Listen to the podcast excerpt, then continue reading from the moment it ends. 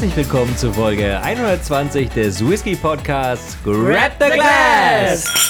Mann, Christian, dein Einsatz war aber ein bisschen spät, wa? What? War ja. Ah, das ist im Hat Alter. Da kommen die Verzögerungen, da ist irgendwann ist das durch. Ne? Also, Das ist von der die große Distanz, da verzögert sich das. Das klingt nur so. Ich war genauso das- schnell. Okay. Das Thema Alter haben wir jetzt auch schon öfter durch. Das wissen die Zuhörer jetzt auch inzwischen. Ich weiß überhaupt nicht, wovon du redest. Naja, aber also Ja, mit Demenz ist das ein bisschen schwierig. Ach so. Wer apropos bist du eigentlich? Distanz. apropos Distanz. Ne? Ja, Henrik? Das ist ja irgendwie fast schon so ein bisschen im Bereich unserer Folge heute, weil Distanz ne, kann man auch im Flugzeug zurücklegen. Und was hat man da oft? Na, einen bestimmten Shop, wo es Sachen gibt, die man sonst nicht einfach so bekommt. Du meinst doch nicht etwa den Duty-Free-Shop? Oh ja. Im Duty-Free-Shop, da gab es echt gute Whiskys schon. Damals, ja. Vor allem auch für ein bisschen günstiger Geld als sonst. Und auch in merkwürdigen Vor allem Abfüllungsmengen. halt auch Whiskys, die du sonst nicht kriegst. Ja. Also gerade früher, vor dem Internetzeitalter, war es ja so, dass man dort wirklich interessante Sachen kaufen konnte, die nur für den Travel-Only-Retail gemacht wurden. Mittlerweile kriegst du fast alles, was du da auch kaufen kannst, dann halt über einen Sekundärmarkt halt auch im Internet. Ja, aber ich kann mich da jetzt zum Beispiel noch so direkt an so Johnny Walker erinnern. Der hatte da ja sogar eine ganze Edition für die Traveler Edition. Wenn Ja, ich genau, die erinnere. ja. Da hatte ich sogar mal einen, den grünen, glaube ich. Kann sein, ja. Ja. Wenn du dich an eine unserer ersten Folgen zurückerinnerst, da hatten wir nämlich aus der Travelers Edition welche gehabt, ja. Ja, Siehste, lang, lang ist her, ey. ja, und in 2020, meine Güte, Da warst du noch jung und knackig. war ich. Ja, und in die Nähe gehen wir quasi auch wieder hin, in den einstelligen Folgenbereich. Denn wir haben heute wieder zwei Vertreter von Sag du es. Jack Daniels. Ja. Tennessee Whiskey. Aber was macht denn die heutigen so besonders? Dass es vielleicht beides die gleichen sind Nee, ich glaube nicht, dass das das Besondere an der Sache ist. Das äh, ist nicht ganz so sicher. und wir eigentlich die ganze Folge damit verbringen, zu diskutieren, ob es die gleichen sind. Ich glaube auch das nicht, dass das Besondere ist, sondern was steht hier auf der Flasche drauf, Henrik? Einmal haben wir den Jack Daniels Bonded Tennessee Whiskey. Aha, heißt das also, dass es ein Whisky, wo sich unsere Zuhörer jetzt sehr viel Bondage-Material dazu vorstellen müssen? Ja, genau. Das geht genau in den Bereich rein. Kein explicit Content, Christian. Aber, aber, aber es steht hier drauf. Ja, da steht bonded. Ach so. Sind nee, zwei Buchstaben falsch und einer fehlt sogar noch. Und dann, was haben wir in der zweiten Flasche hier? Den Jack Daniels Tennessee Saw Mash Whiskey Bottled in Bond. In Bond. Silvi, In Bond. Vielleicht sogar James Bond. also wenn das nicht irgendwas mit Stricken und Schnüren zu tun hat, dann weiß ich es auch nicht. Computer sagt nein. Nicht? Hen Henrik, was ist denn dieses Bottled in Bond? Ja, nach, vielleicht einer unserer früheren und treueren Hörer wird sich vielleicht noch erinnern, dass wir in Folge 104 schon mal diesen Bottled in Bond Act besprochen haben. So mal kurz zusammengefasst.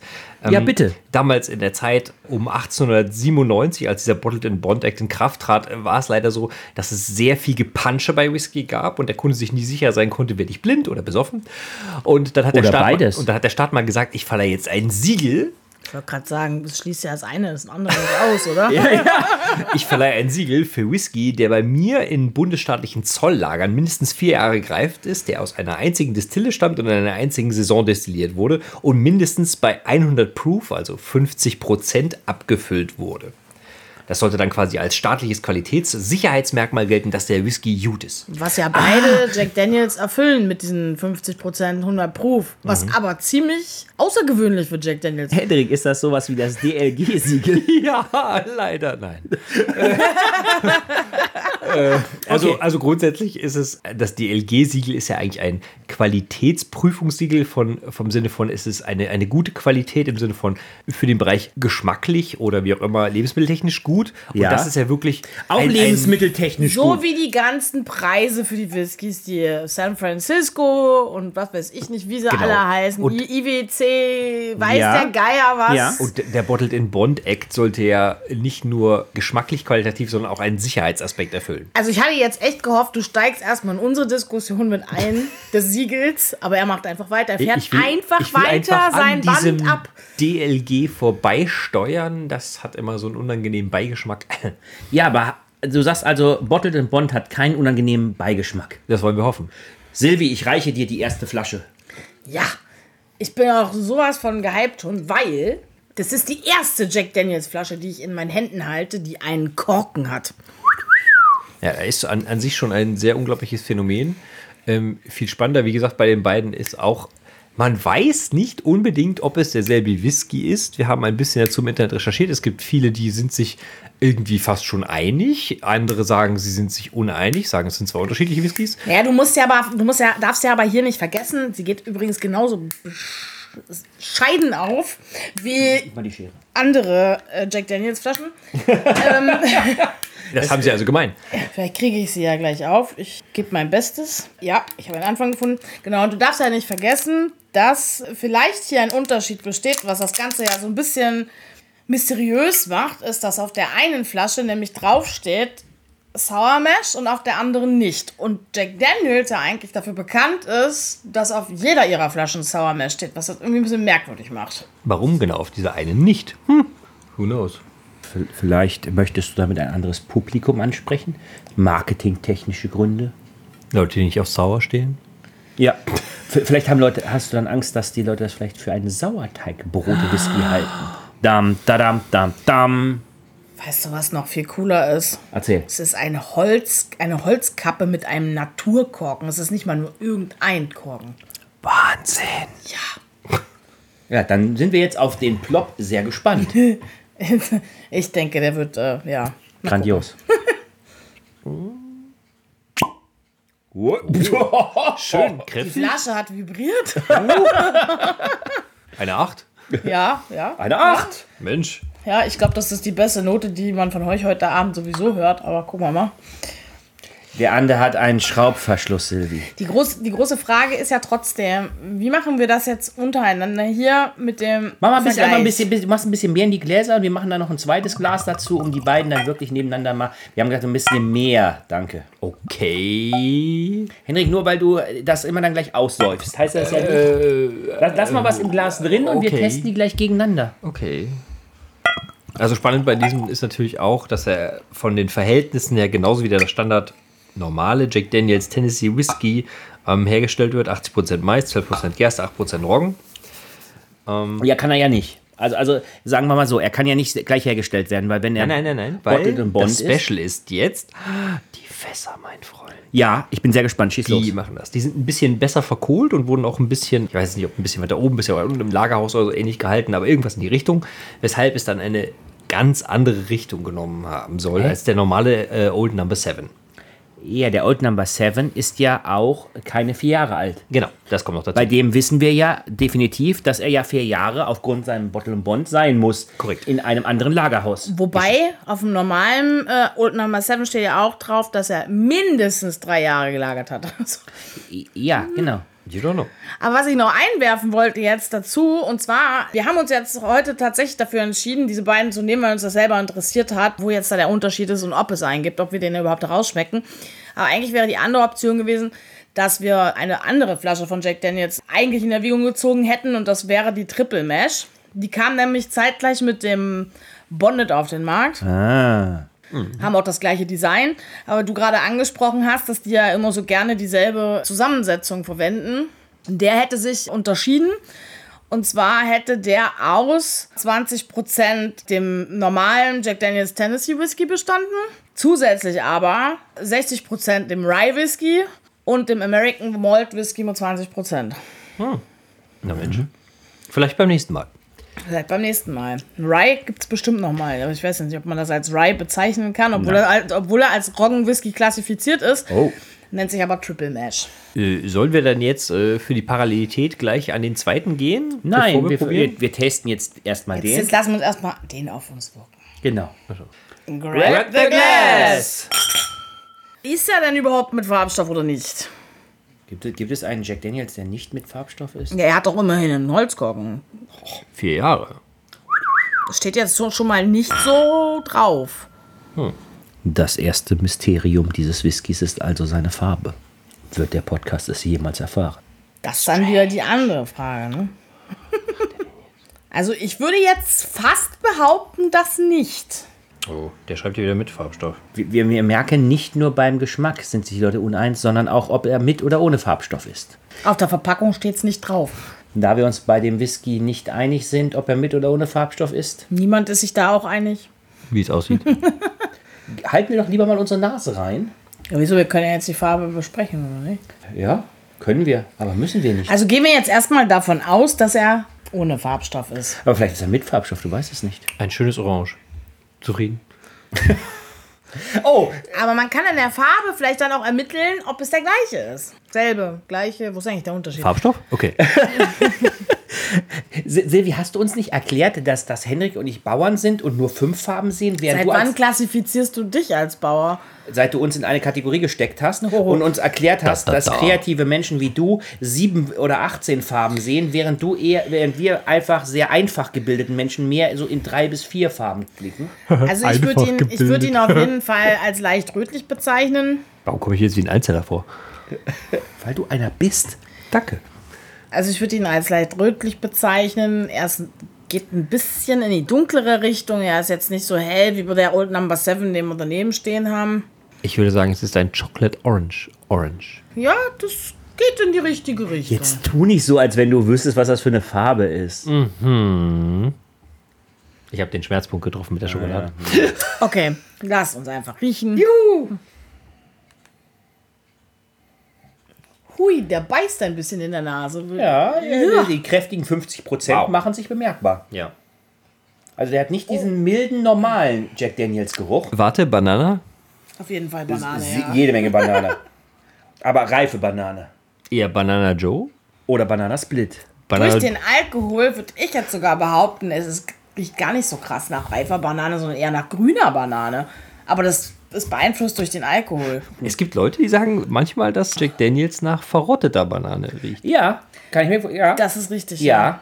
Boah, ich habe echt Probleme, an dem Alkohol vorbeizukommen. Ja, der, der, der ist schon wirklich, also das ist, muss man sagen, für den wirklich, wirklich dominant. Aber ist echt krass Banane. Also merkt ihr mehr? Also außer dem Alkohol der Banane habe ich nicht viel, muss ich sagen. Es ist auf jeden Fall immer Süßes noch dabei. Das kann ich auf jeden Fall noch identifizieren, aber ich würde es nicht der Banane zuordnen. Es gibt ja immer dieses äh, Karamell oder was dann dazu geordnet Eine, eine toffige Süße, möchtest du sagen? Also nee, ich, ich meine, was, ist, was man immer so von Jack Daniels im Allgemeinen immer so als Profil hat, dass da auch Karamell dabei ist, aber ich nehme das nicht So, ich dachte Cola, weil du jemals Jackie Cola kennst. Cola im Krass, Geruchsprofil. also wirklich krass mit dem Alkohol. Okay, dann gucken wir mal, ob der Alkohol im Geschmack auch so dominant ist. Cheers, mate. Cheers. Prost!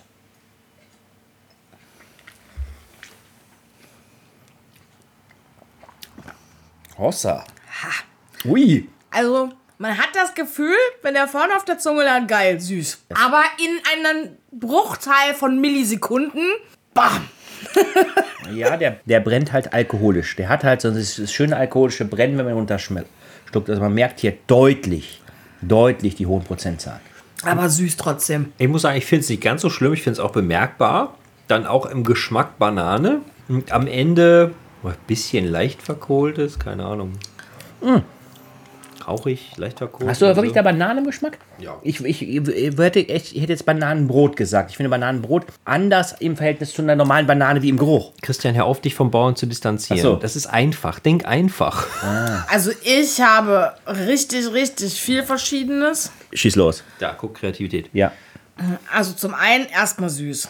Wenn man irgendwie an dem Alkohol vorbeikommt, ist der süß. Und Okay. ich glaube, fast so süß wie kaum ein anderer, den ich in letzter Zeit hatte.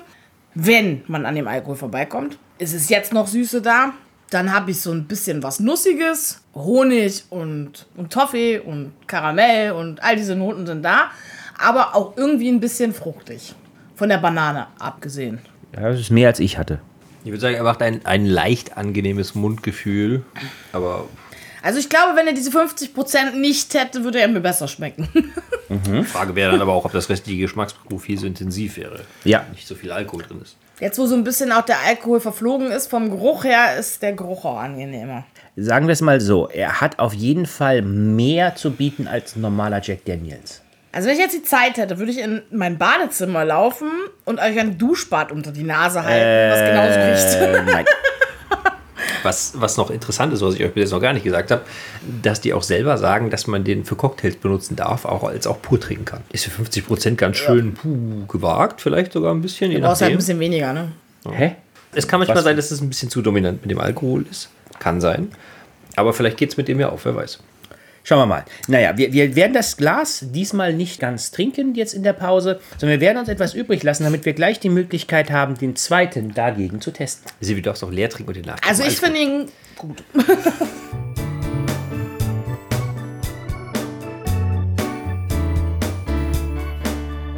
Oder sind wir auch schon wieder? Juhu, bereit für die nächste große Pulle. Wir könnten uns auch mal was anderes einfallen, für wenn wir aus der Pause zurück sind, außer da sind wir auch schon wieder. Für die Pulle. Mach dir einen Liter Pulle. Für die auf. Bulle, ja, brauche ja eh wieder ein paar Minuten. Alles für die Pulle. Äh, Ist ja ein Jack Daniels. Notiz an Jack Daniels, bitte die Öffnung äh, ein Der wenig ging, der ging ja richtig bescheuert. besser zu öffnen. ja, Machen. Jetzt ist ein Teil abgebrochen von der. Äh, Henrik, äh, wir haben jetzt äh, wieder eine Flasche, auf der wieder Sour Mash draufsteht. Si- sind wir denn eigentlich auch dazu äh, bereit, ein Sauerteigbrot parallel zu essen? Also, wenn wir eins hätten, würden wir das vielleicht tun. Ah, verdammt, wir sind schlecht vorbereitet. Ja, das kann man öfter schon sagen, aber ja, also ist ja eher so ich ein habe es Allgemeinding. ohne den Einsatz eines Hilfswerkzeugs geschafft, die Versiegelung zu öffnen. Wow. Das äh, puh. So, dann reichen wir dir auch schon gleich mal die Gläser hier rüber. kriegst einen gute Nudelstern. Eine was? Gute Nudelstern ist aus SpongeBob. Achso. Gut.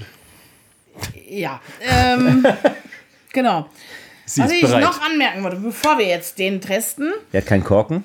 ne, der hat sowieso so eine dumme Schraubverschlusskappe, aber Oh. was mir auch noch in den Flaschen aufgefallen ist, ist, dass bei dem, den wir vorher getestet hatten, so ein bisschen zumindest die Tasting Notes angeschnitten sind. Bei der jetzigen, die ich in der Hand habe, bei der 1 Liter Bottled in Bond Flasche, steht das nicht drauf. Keine einzige Zeile zum Taste.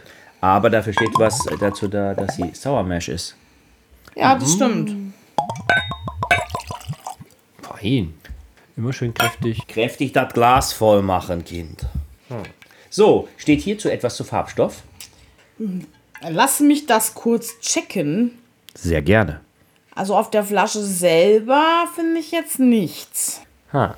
Dann können wir doch jetzt mal die beiden Gläser gegeneinander halten und gucken, welcher einen anderen Rotton hat. Ach Gott, sehen die gleich aus. Also für mich sehen die gleich Schon aus. extrem gleich, ja. Silvi als Farbfachfrau. Jetzt dachte ich, der hat ein, eine Hunderttausendstel Das könnte Teil. jetzt, das könnte jetzt an dem bisschen beschlagenen Glas liegen, wenn es so ist. Also der Bottled in Bond kommt mir etwas klarer vor als der. Okay. Hey, immerhin sieht sie einen Unterschied, den wir nicht sehen. Yay.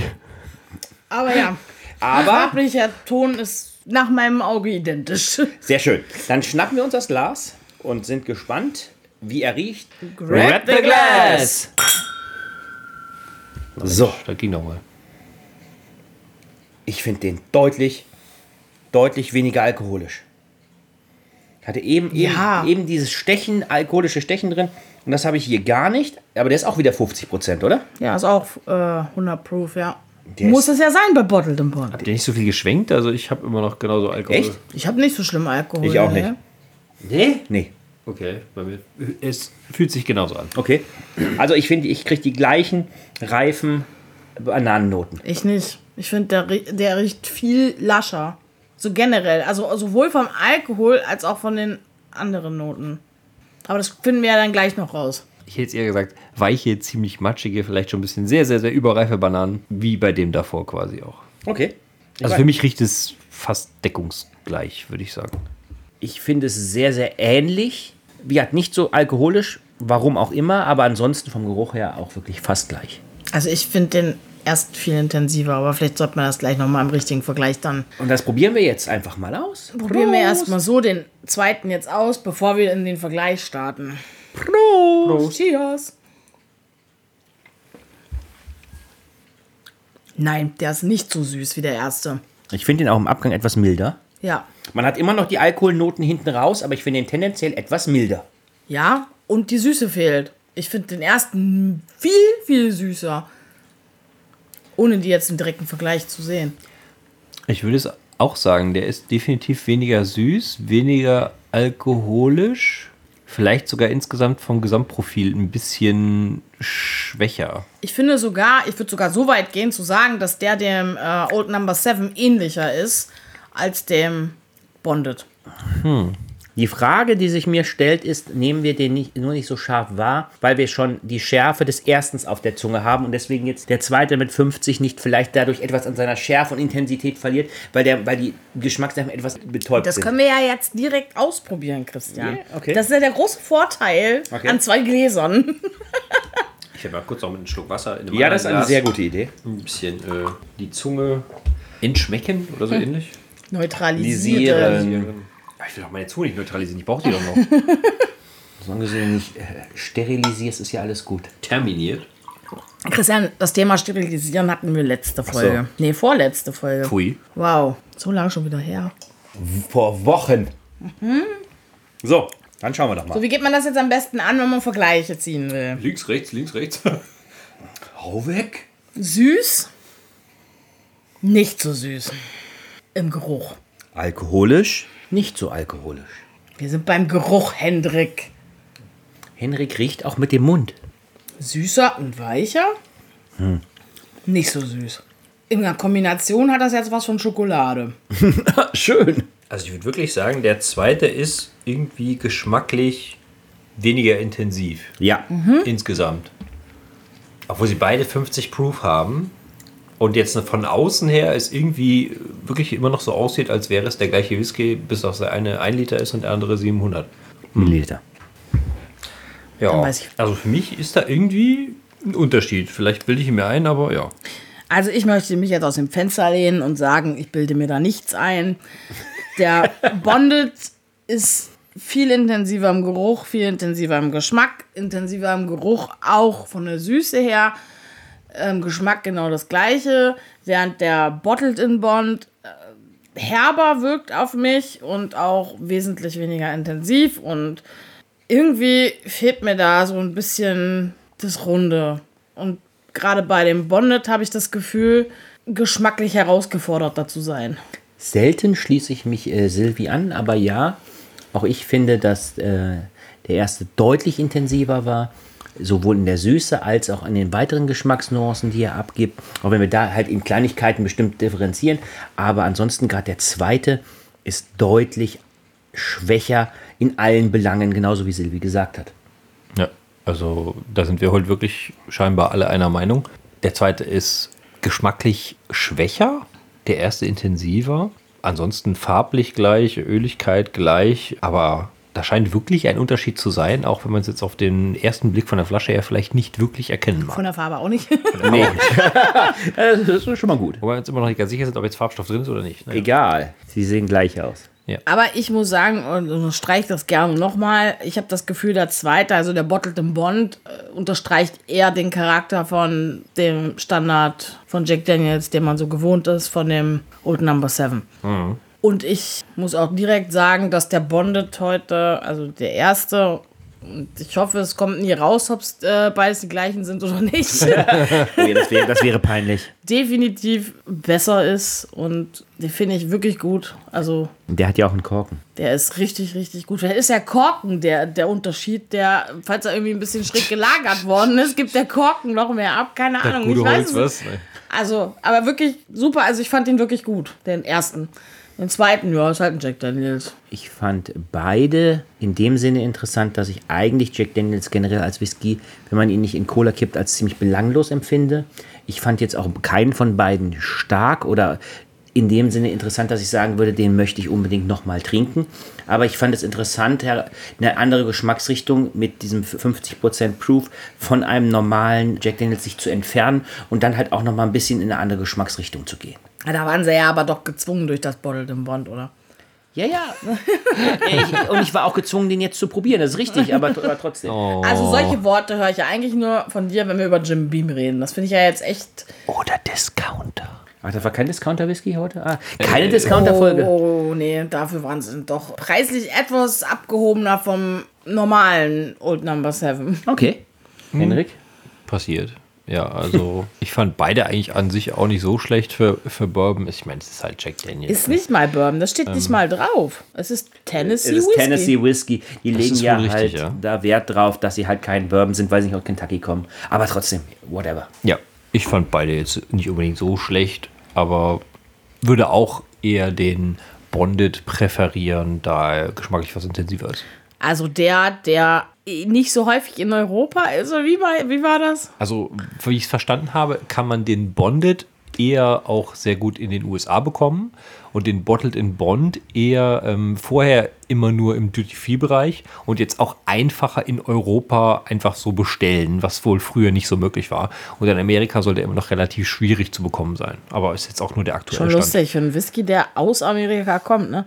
Also die Schotten haben das Problem nicht so wirklich, oder? Oh, jein. Also die Schotten verkaufen auch Fässer exklusiv für den Markt XY, für den französischen Markt, für den deutschen Markt, für den japanischen Markt. Und wenn das ein exklusives Fass ist, dann kriegst du das halt auch nicht. Die Amerikaner experimentieren halt ja weniger mit den Fässern. Da hast du mehr jetzt vielleicht dieses Bottled in Bond und Proof und Kram. Aber es ist, ist ähnlich. Also du kannst auch als Schott nach Deutschland kommen und kriegst dort Whisky, den du noch nie bei dir zu Hause gesehen hast, obwohl es von dir, von dir kommt. Apropos noch nie zu Hause gesehen. Oh oh. Was kommt jetzt? Oh oh. Der Teaser auf die nächste Folge. Dam, dadam, dam, Ich finde, dam. wir haben jetzt genug über Bottled in Bond und Ja. Bonded und Bond. ja, ja. Bondage. Bi- Bind dir irgendwas hinter die Binde, äh, kipp dir Ja. irgendwas in die Binde, Bonded. Schlaglich Gibertieren haben? ähm, geredet und ich fand jetzt den Übergang ziemlich gut. Und zwar machen wir eine ganz lange Reise. Juhu. Wir treffen uns in Indien wieder. Oh Gott. Hendrik hat nur gute Erinnerungen an dieses Land. Und zwar haben wir jetzt so lange darüber gelacht und so lange auch Witze darüber gemacht, außerhalb des Podcasts auch, Ja. weil wir hatten ja erst die Japaner, die Amalgam hießen, ne? Nein. Amahaka. Und da haben wir dann festgestellt, auch schon als wir recherchiert haben für die japanische Folge, dass es einen Amrut gibt, der Amalgam heißt. Und den gibt es auch gleich in zwei verschiedenen Ausführungen, weshalb wir uns gedacht haben, Mensch, was für ein Ja. Zufall. Aua, meine Zähne. Hen- Henrik, überleg doch mal. Wir waren so lange nicht mehr in Indien. Freu dich auf diese Reise. Kannst du dich noch daran erinnern, dass wir über irgendwelche sauberen Bäche da geredet haben? Ja. So? Ja. Ja. Damals in Folge 8 oder so. Ja. Da kannst du mal sehen, das ist schon voll lange her. Ja, jetzt meine 100 Jahre äh, Folgen zählen. Ne? ja. Und was wir alles Spannendes auf dieser zukünftigen Indienreise erleben, erfahrt ihr, wenn es wieder heißt. Grab the Gas!